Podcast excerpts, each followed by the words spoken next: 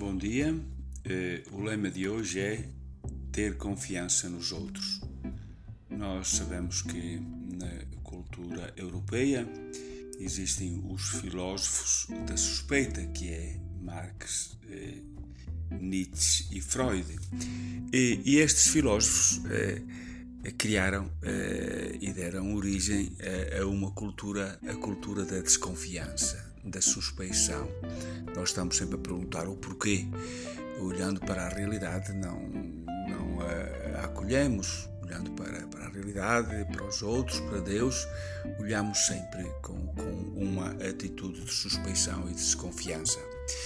É, e é então, é, se virmos que os africanos, ou da América Latina, ou da Ásia, olham para a realidade para os outros com, eh, com um coração aberto, eh, com um coração confiante, eh, bastante diferente de nós europeus.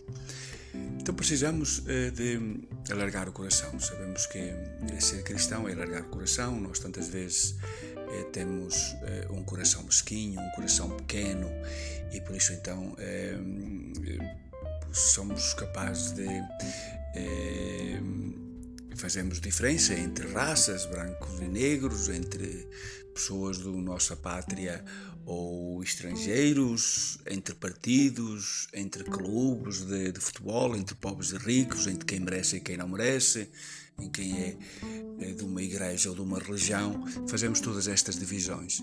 Cristo eh, veio ensinar-nos que devemos ter um coração grande, eh, capaz de amar a todos capaz de ser eh, os primeiros a amar, capaz de confiar no outro, eh, no peregrino, naquele que passa ao nosso lado, eh, ser capaz de o acolher, como nos dizem as obras de, de misericórdia. Nós, a Bíblia é rica de tantos exemplos, eh, tantos exemplos de acolhimento. Vemos logo desde Abraão, nosso pai na fé, que vem de passar três peregrinos, eh, o insistiu para que entrassem em sua casa, comessem uma refeição. Eh, temos também o caso de Susana, quando, eh, passando Eliseu, também o acolhia em sua casa, mas mais do que isso, quis também, pediu ao marido para construir uma um quarto eh, que tivesse uma mesa, que tivesse uma cadeira, que tivesse eh, uma, uma lâmpada para que o, homem de Deus pudesse então repousar. Sabemos que, tanto no caso de, de Sara como no caso de Susana, este acolhimento trouxe a benção de Deus. Eh, e estas famílias que eram estéreis eh, foram abençoadas pela fecundidade e, e ambas tiveram um filho.